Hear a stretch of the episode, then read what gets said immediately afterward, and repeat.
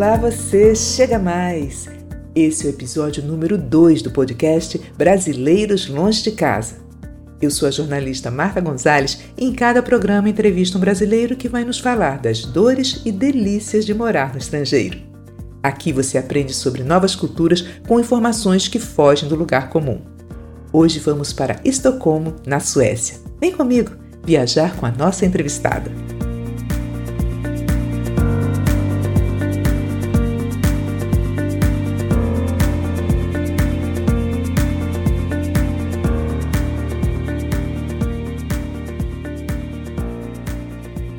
Olá! Nosso episódio de hoje é sobre a Suécia e nós vamos conversar com a gaúcha, criada no Rio de Janeiro, Soraya Dávila. Soraya é bacharel em comunicação social e atriz, tendo atuado na TV e no teatro na cidade do Rio de Janeiro até resolver fazer as malas e se mudar para a Europa em 2001. Esteve muito tempo em Portugal, mas desde 2013, ou seja, há mais ou menos sete anos, vive e trabalha na Suécia, mais precisamente em Estocolmo, a maior cidade e também a capital.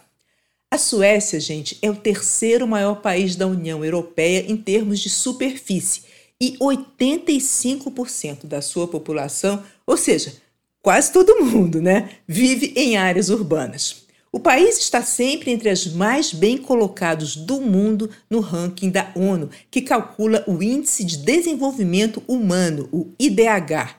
Desde 1980, quando a ONU começou a calcular esse IDH, a Suécia fica entre os cinco melhores países do mundo. Top 5, né? Tirando o frio, parece um conto de fadas morar num lugar assim, não é? Rei? Temos. Rainha? Temos, e com sangue brasileiro nas veias. Sim, a Suécia é uma monarquia constitucional com um sistema parlamentar de governo. Assim, o monarca tem funções unicamente representativas. Então, vamos lá saber mais desse lugar que no nosso imaginário parece mais um palco de um conto de fadas. Welcome, Soraya, ou bem-vinda, Soraya. E aí, já conseguiu ter vida de princesa no reino da Suécia?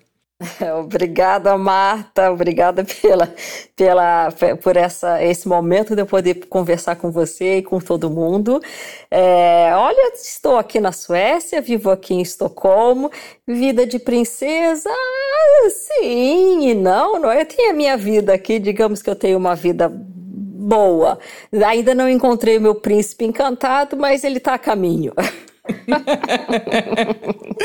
o que que tem de bom aí, Soraya? O que que te levou a ir morar na Suécia, deixar o Brasil e ir atrás de uma vida melhor? O que que foi que te motivou a sair do país? É, exatamente. É, o que me motivou é, foi a vontade de ir para um outro país, a vontade de conhecer uma outra cultura e de experimentar outras coisas. Mas é, quando eu saí do Brasil, há 19 anos atrás, é, eu fui primeiro para Portugal. É, eu morei 12 anos em Portugal e depois, só depois de há sete anos atrás, é que eu é, me mudei para a Suécia. Mas é, foi exatamente isso, a procura de uma qualidade de vida melhor.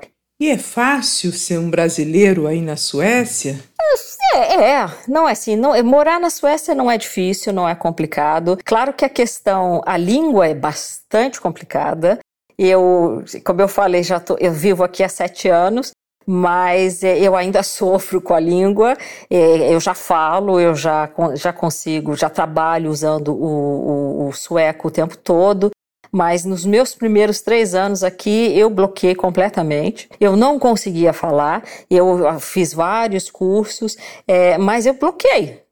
E você se virava como com inglês, então? Sim, sim. Aqui, aqui na Suécia, as pessoas, 90%, 95% da população fala inglês. Então não é um problema. É claro que o ideal é se você deseja morar na Suécia, é, o ideal é que com o tempo você aprenda a língua, porque tudo fica mais fácil. O que é está funcionando aí com essa pandemia? A Suécia ela adotou uma, uma estratégia um pouco diferente do, de muitos países aqui da Europa. Eles, a Suécia não adotou lockdown, é, eles adotaram uma política de responsabilidade social pessoal.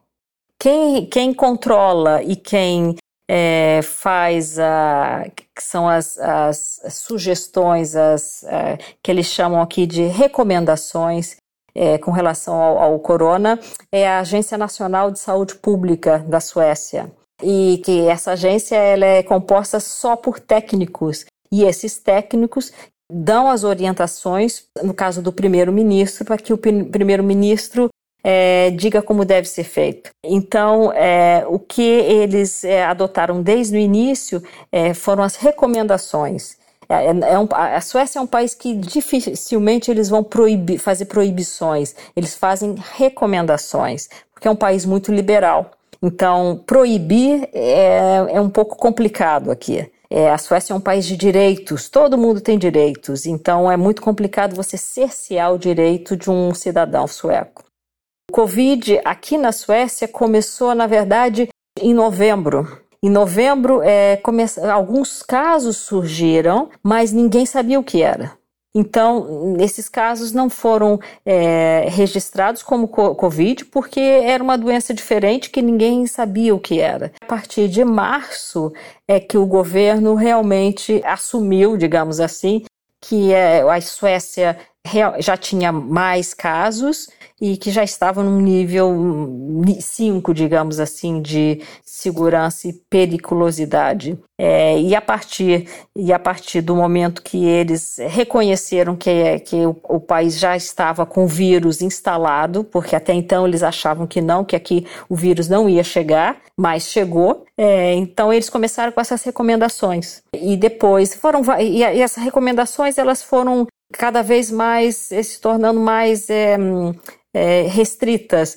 É, não há uso de máscaras, eles, muito pelo contrário, eles dizem que eles acreditam que a máscara ela camufla uma certa segurança e que não é bom isso, porque você usando a máscara, você acaba colocando a mão no rosto, acaba colocando a mão nos olhos, e isso é, vai facilitar a, a contaminação, o contágio. Então, eles, eles acham que é preferível não usar.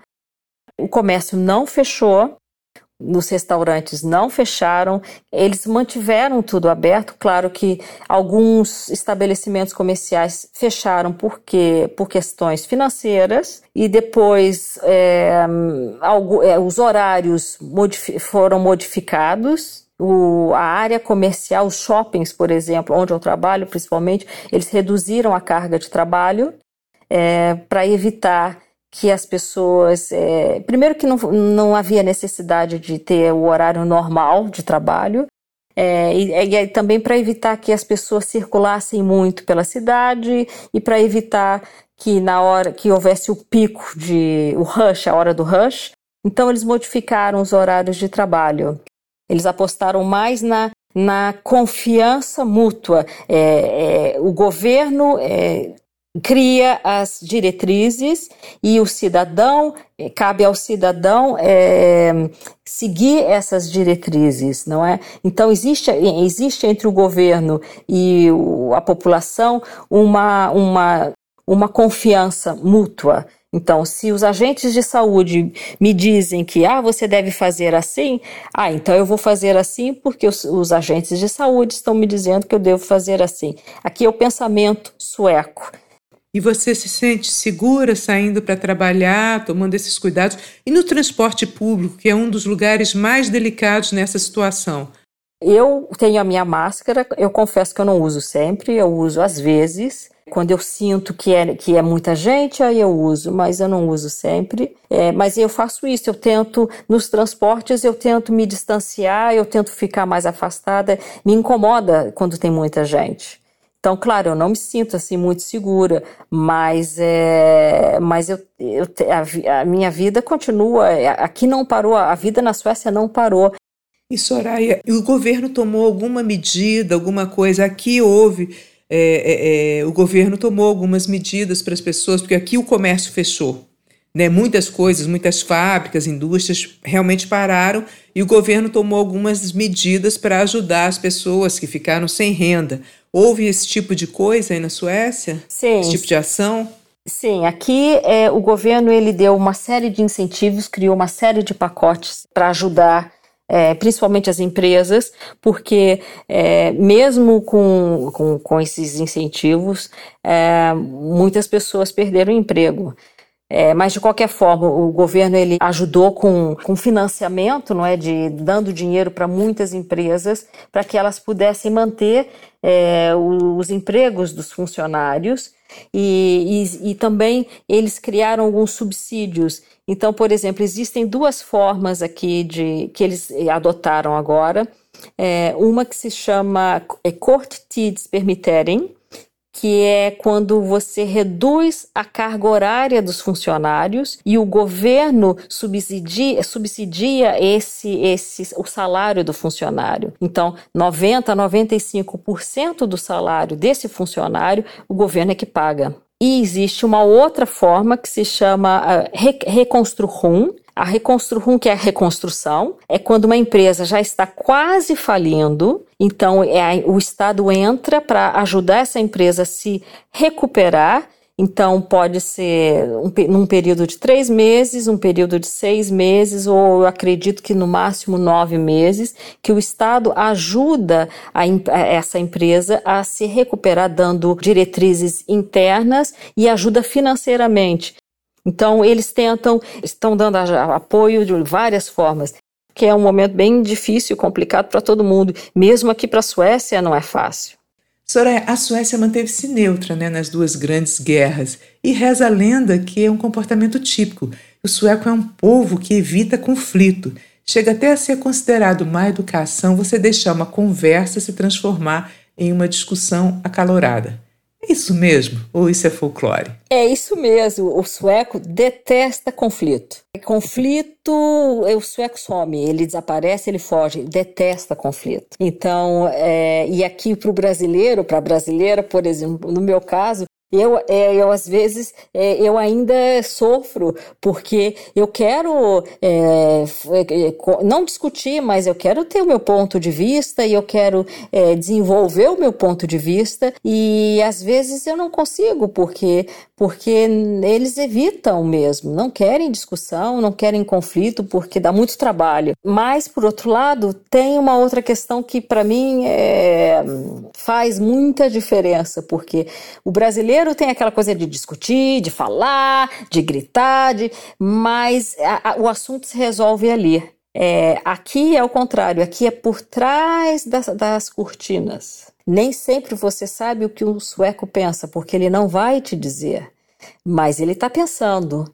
Tem, tem de tudo aqui, tem de tudo aqui. Mas, assim, discussão é, é difícil você encontrar um, um sueco mesmo, 100% sueco, que vá discutir com você, bater boca. Isso não, não, não tem. É, é a diplomacia, é a regra de não discutir, de não se meter numa briga, vamos é, dizer assim. É, mas, por outro lado, os suecos, eles são cheios de direitos.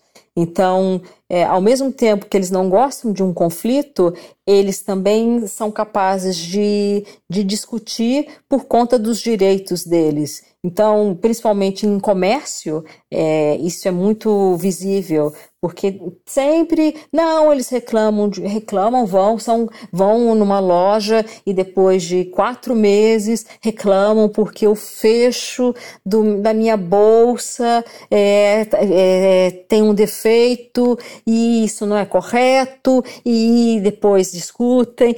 Então, eles têm toda uma questão de direitos que eles conhecem, eles conhecem todos os, os direitos deles. E, e para quem é estrangeiro, isso é complicado às vezes, porque nós não, não estamos muito acostumados pelo menos eu digo por mim, eu quando vivia no Brasil, eu não conhecia totalmente os meus direitos, todos os meus direitos. Então eu não podia contestar determinadas situações, determinadas coisas por de falta de conhecimento próprio. Aqui todo mundo conhece os próprios direitos e, e, e, essas, e as pessoas fazem questão de demonstrar que conhecem. É, eu acho que a gente aqui não conhece e quando conhece, em regra, lógico, a gente está sempre falando e generalizando, quando conhece, a pessoa até se inibe um pouco, porque são de coisas pequenas a coisas maiores. A gente chega e compra um pote lá de achocolatada e a gente vê que não tem mais 300 gramas ali dentro, naquela lata. Você abre a lata, a lata vem quase na metade e você não tem o costume de reclamar. Ontem eu estava no supermercado e aí vendo lá os biscoitos e tinha um biscoito que vencia com a data naquele dia, exatamente naquele dia. Então, tudo bem, ok, ele ainda estava no prazo. Mas aí tinha um, um pessoal do mercado do lado e eles estavam vendo outra prateleira e aí eu vi o gerente falando com a, com a moça, não, isso aqui, isso aqui, isso aqui. Aí eu falei assim: olha, se vocês estão procurando ó, produtos que estão próximos de vencer, esse biscoito aqui vence hoje. Então, quer dizer, ele vale até meia-noite. E assim, o que talvez deveria ser interpretado até com, olha, eu estou ajudando, não foi. Muito pelo contrário. O gerente me olhou com uma cara como se eu tivesse assim xingado, entendeu? E eu tenho a impressão que se eu voltasse hoje ao mercado, ele ainda estaria lá aquele biscoito da mesma maneira. Então, a gente também tem uma cultura que a gente não cobra. E eu acho que isso a gente tem que aprender com quem está aí fora.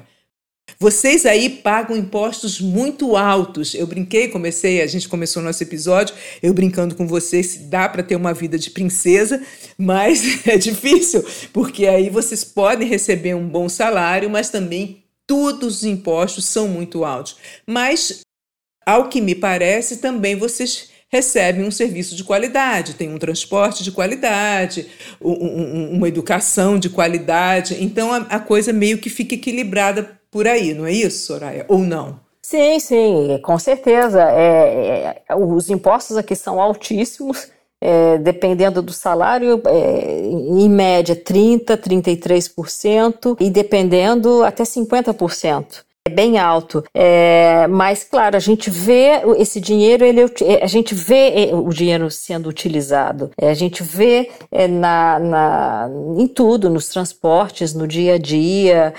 Então, é um pouquinho diferente. Esse exemplo que você citou, aqui o que, que acontece? Todos os supermercados, qualquer supermercado que você vá, é, você tem uma parte do supermercado que é com as promoções. E essas promoções são os produtos que estão para vencer, que eles sempre eles colocam sempre é, com preços mais baixos, porque os produtos vão vencer. Eles não, eles não podem, primeiro não podem vencer, vender nada que esteja com prazo de validade vencido. É, e segundo, quando o produto está para vencer tipo dois, três dias antes, eles colocam, separam e colocam e sinalizam e mostram os preços é, com desconto e as pessoas compram. Eu compro direto, eu costumo comprar sempre produtos que, já, que estão com a data de validade quase para vencer, porque vale, vale muito mais a pena.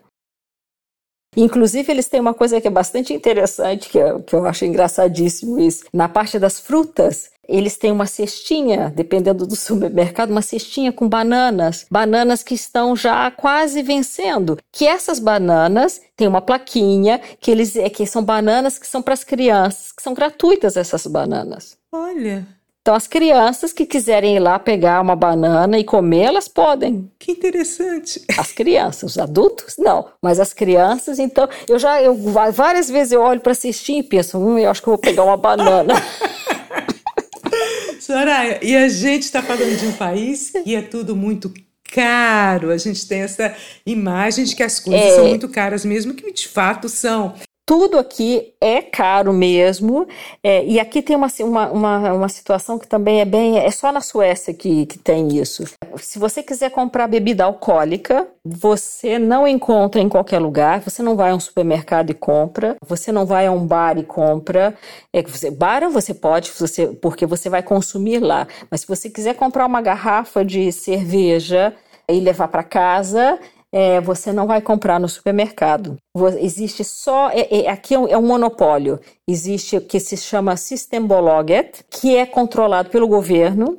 É, então, só no Systembolaget são várias lojas, é uma cadeia de lojas espalhada pelo país inteiro, e só lá você pode comprar bebida alcoólica. Porque eles fazem isso porque é uma forma deles con tentarem controlar através do, do, do, preço alto das bebidas, tentarem controlar o consumo de álcool no país, que é elevadíssimo. Então, é, é uma forma deles tentarem é, controlar um pouco o consumo, que não controlam porque as pessoas vão no sistema e compram as bebida, a bebida que quiserem, só que a um preço pagam caro, é, é tudo muito caro, a bebida é muito cara. O salário Pode ser um salário melhor, mas a vida é cara de qualquer forma. O salário médio aí, aí não tem o salário mínimo, né? Mas tem um salário que seria. Porque os salários são muito ajustados com os sindicatos, com muito pessoalmente essa negociação, né? Mas tem um salário médio? Não, algo que você não existe um salário médio, não existe. Porque aqui existem duas formas de pagamento. Ou você trabalha por hora, ou você trabalha por mês. Eu, por exemplo, eu trabalho por hora. Comércio geralmente é por hora. É, e escritórios é por mês. Então é difícil de dizer, porque não existe uma média salarial. É aqui eu, eu tenho direito a 25 dias úteis de férias por ano. Mas são 25 dias que eu, que eu posso dividir ao longo do ano. Então, eu geralmente tiro no verão, tiro mais semanas, porque no verão todo mundo, por lei, tem que tirar férias. Mas aí você tira as férias inteiras? Não, você tira um período, então. Um período. Eu, eu geralmente tiro umas três semanas no verão e, e guardo duas semanas para quando chega o frio. Quer dizer, então, que é um direito seu tirar férias no verão. Então, no verão, as, as coisas funcionam numa menor escala, vamos dizer assim, para as pessoas poderem curtir o verão. Seria essa a ideia? Não, funcionam igual, só que quando eu tiro férias, a empresa, para que a, a, a, minha empresa, a empresa para onde eu trabalho, é, é, a empresa ela tem que colocar outra pessoa no meu lugar para trabalhar. São os trabalhos de verão. É, mas todo cidadão tem direito, é lei, todo mundo tem que tirar férias no verão, porque o verão é o, é o, é o momento mais precioso do ano. Todo mundo tem que usufruir. Porque é importante, é importante pegar sol. O sol é vitamina D. Sim. Então todo mundo tem que. Vocês passam nove meses praticamente no frio, é, é isso? É assim, aqui o, o, começa a fazer frio a partir de setembro. Meio de setembro já começa, o tempo já começa a virar, já começa a fazer mais frio. Novembro, é, na minha opinião, é o mês, é o pior mês, porque é quando é escuridão total e é frio e é escuro. E, senhora, esse, essa escuridão é o que? Escurece que horas a do part... dia, por exemplo? Escurece a partir das duas e meia da tarde. E o sol nasce a tipo oito horas da manhã. Então, são poucas horas de sol. São poucas de sol, não é sol, de claridade, porque não há sol, é claridade. Qual já... foi a temperatura mais baixa que você pegou aí, Soraya? Ah, eu, eu peguei aqui menos 15, menos 18, eu acho. Mas é assim, o corpo acostuma. Parece que brincadeira, mas não, o corpo acostuma. Então, para mim, menos 15 é frio. Ah, ok, é frio, mas não é tão frio assim. Nada que um bom casaco é, e umas boas botas. Uma calefação. Calefação e umas bo boas botas não resolvam. Todos os lugares são muito bem aquecidos. Então não há problema. É, você, os transportes públicos, tudo é aquecido. Você passa frio na rua quando você vai pegar o ônibus, mas você, como todos os horários são pontuais, você antes de sair de casa você vê na tabela do horário do ônibus a que horas ele vai passar. Então você sabe, ah, daqui a três minutos passa o meu ônibus. Você vai corre para a parada do ônibus e espera lá três minutos. Então e o ônibus passa. E ele passa realmente em três minutos, passa, né? Passa, passa. Tudo tem que ser pontual aqui, porque um país que tem inverno de menos 15, eles não podem brincar com, com os transportes públicos. Tem que ser pontual. Porque as pessoas não podem ficar esperando, elas podem congelar, podem. Não é, não é agradável ficar 20 minutos, 30 minutos na rua é, quando as temperaturas são negativas, não é? Mas de qualquer forma, o corpo acostuma, o corpo acostuma com tudo. Então, é, ele, eles têm aqui uma particularidade também que é incrível. É, as crianças na, no jardim de infância, até bebezinhos, porque eles, eles colocam os bebês na, no infantário aqui, que, se, que é, é, o jardim de infância, eles colocam a partir de um ano e meio, as crianças vão todas para o dogs, que eles chamam. Dogs? Então, Dogs. Parece dogs. coisa de cachorro, né? É, é, é mas se chama pets, dogs, que é, o, é, é, que, é, que, é o, que é o jardim de infância, não é? Então, as crianças, desde pequenininhas, na hora do recreio, digamos assim, elas, é, mesmo no inverno de menos 15, elas vão para fora do, do, elas vão, pra, vão brincar no jardim com menos 15 graus, porque elas têm que acostumar o corpo desde pequenininhas ao inverno. E eles fazem. E fazem mais. Faz, fiz, fazem uma coisa que também, para mim, é fantástica. É, quando eles vão esquiar, porque todo sueco esquia, não é? Quase todos eles é, esquiam. Então, é, muitos casais com crianças pequenininhas, de, pequenas de, ber, de, de berço mesmo, é, vão esquiar com as crianças. Então, uma vez eu estava tava tentando esquiar, e aí, quando eu desisti, sentei, eu estava esperando um, umas pessoas que estavam comigo, é, e sentei do lado de fora, e eu olhando assim para as pessoas descendo, esquiando. Quando eu olho para o meu lado assim, e tinha um carrinho de bebê com um bebê dentro, sozinho. E eu olhei assim, como assim? Não vi pai, não vi mãe, não vi ninguém. E o bebê tava ali dormindo, assim, deitadinho. Tá? Devia, devia estar, tipo, menos 5 graus. E o bebê tava ali dormindo, feliz da vida. E aí, é, quando eu encontrei com os meus amigos, eu, eu perguntei, mas o que, que é isso? Olha lá, tem um carrinho de bebê ali, com um bebê sozinho ali. E aí eles me explicaram, não, mas isso não é o problema, os pais devem estar esquiando. E eu assim, como assim? Os pais foram esquiar e deixaram o bebê aqui sozinho? Sim. Eu, mas como assim? Você não tem medo que alguém leve a criança? Não, mas ninguém vai levar. E eles, e eles devem, provavelmente, estão esquiando aqui perto, então eles podem ver o carrinho.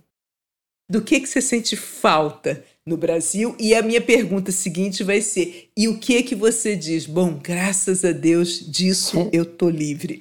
É. Então, o que, que eu sinto falta, assim, tem, claro que família, amigos, eu sinto falta, sinto falta da, da do, do, mar, da temperatura da água do Brasil, sinto falta do clima, é, mas não sinto falta do, do, do, verão de 48 graus, isso eu não sinto falta. E comida, eu sinto falta, claro, do pão de queijo, adoro um pão de queijo, sinto falta de bolo de fubá. Aqui eu encontro também, tem muita coisa que eu consigo encontrar aqui, que eu consigo.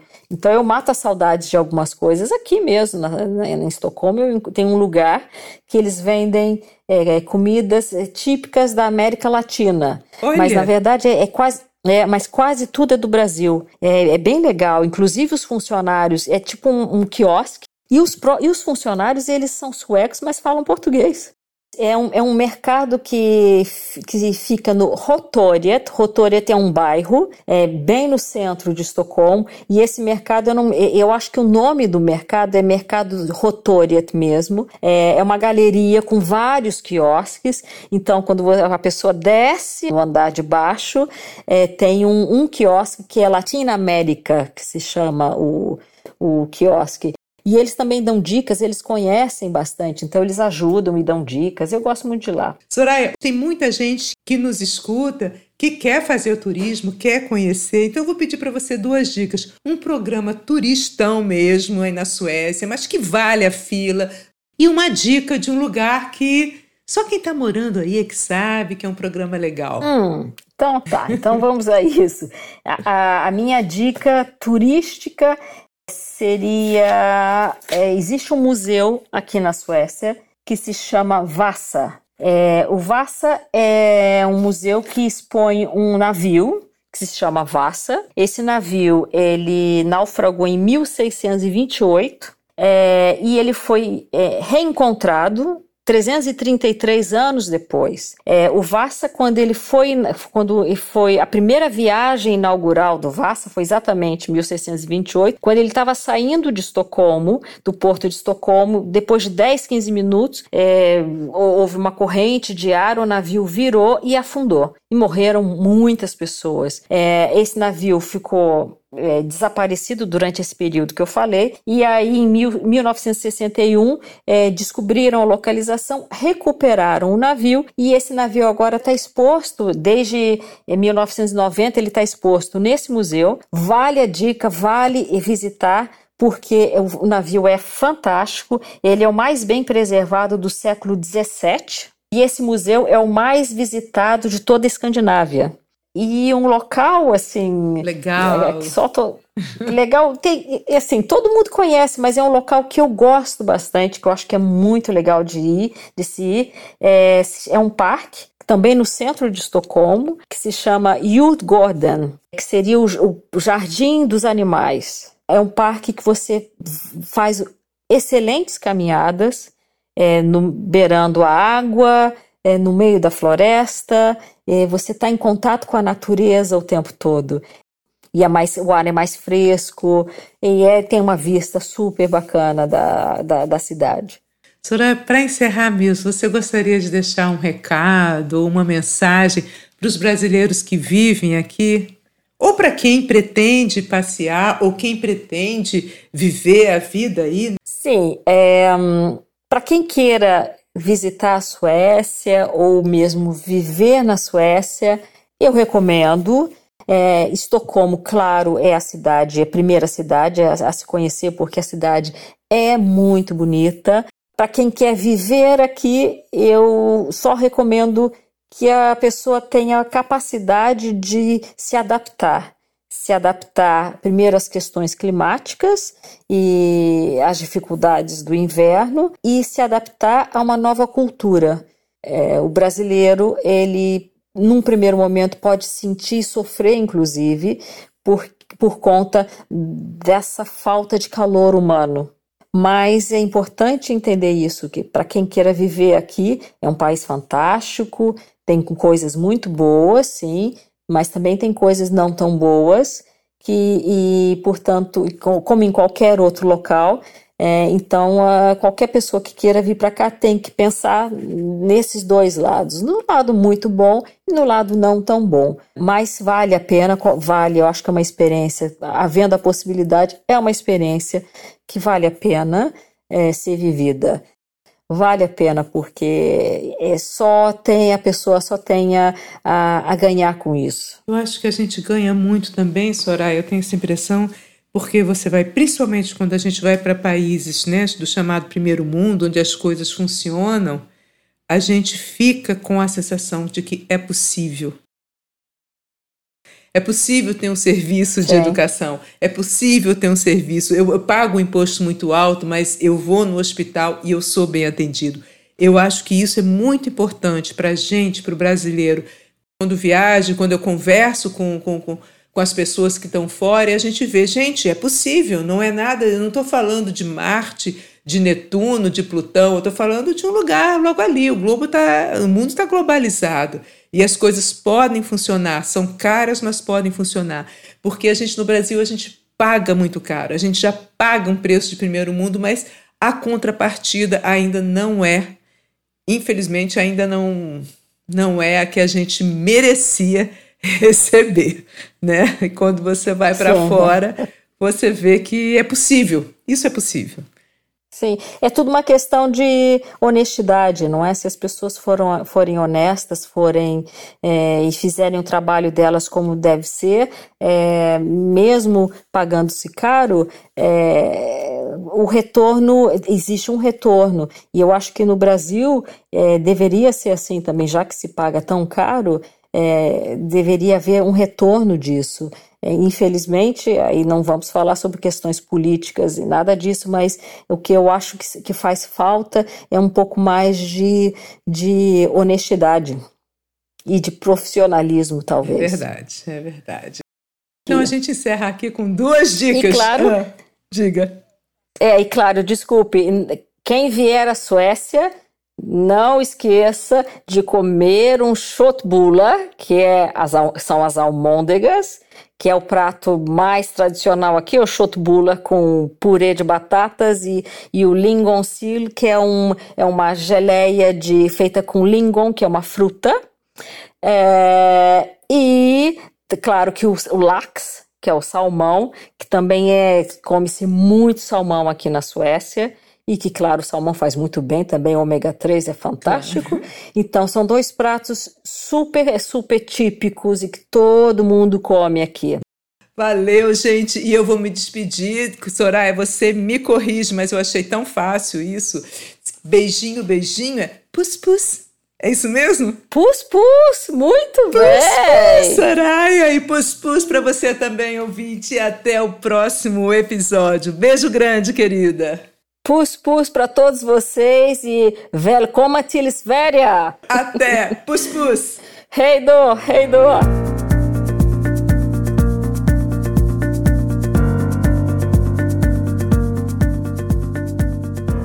Bom demais, Soraya. Obrigada pela entrevista. Obrigada por compartilhar tantas coisas interessantes do lindo reino da Suécia. Vida longa de princesa a todas nós. Valeu, gente! Foi bom demais ter você comigo nesse episódio. Eu vou adorar se você entrar em contato. Seja para sugerir uma pauta, para dar um alô, ou quem sabe você é um desses brasileiros que estão fora do país e topa conversar com a gente. Podemos nos comunicar pelo Insta, arroba Brasileiros Longe de Casa, onde eu estou sempre postando novidades, ou pelo e-mail, brasileiroslongedecasa.gmail.com. Espero você no próximo episódio.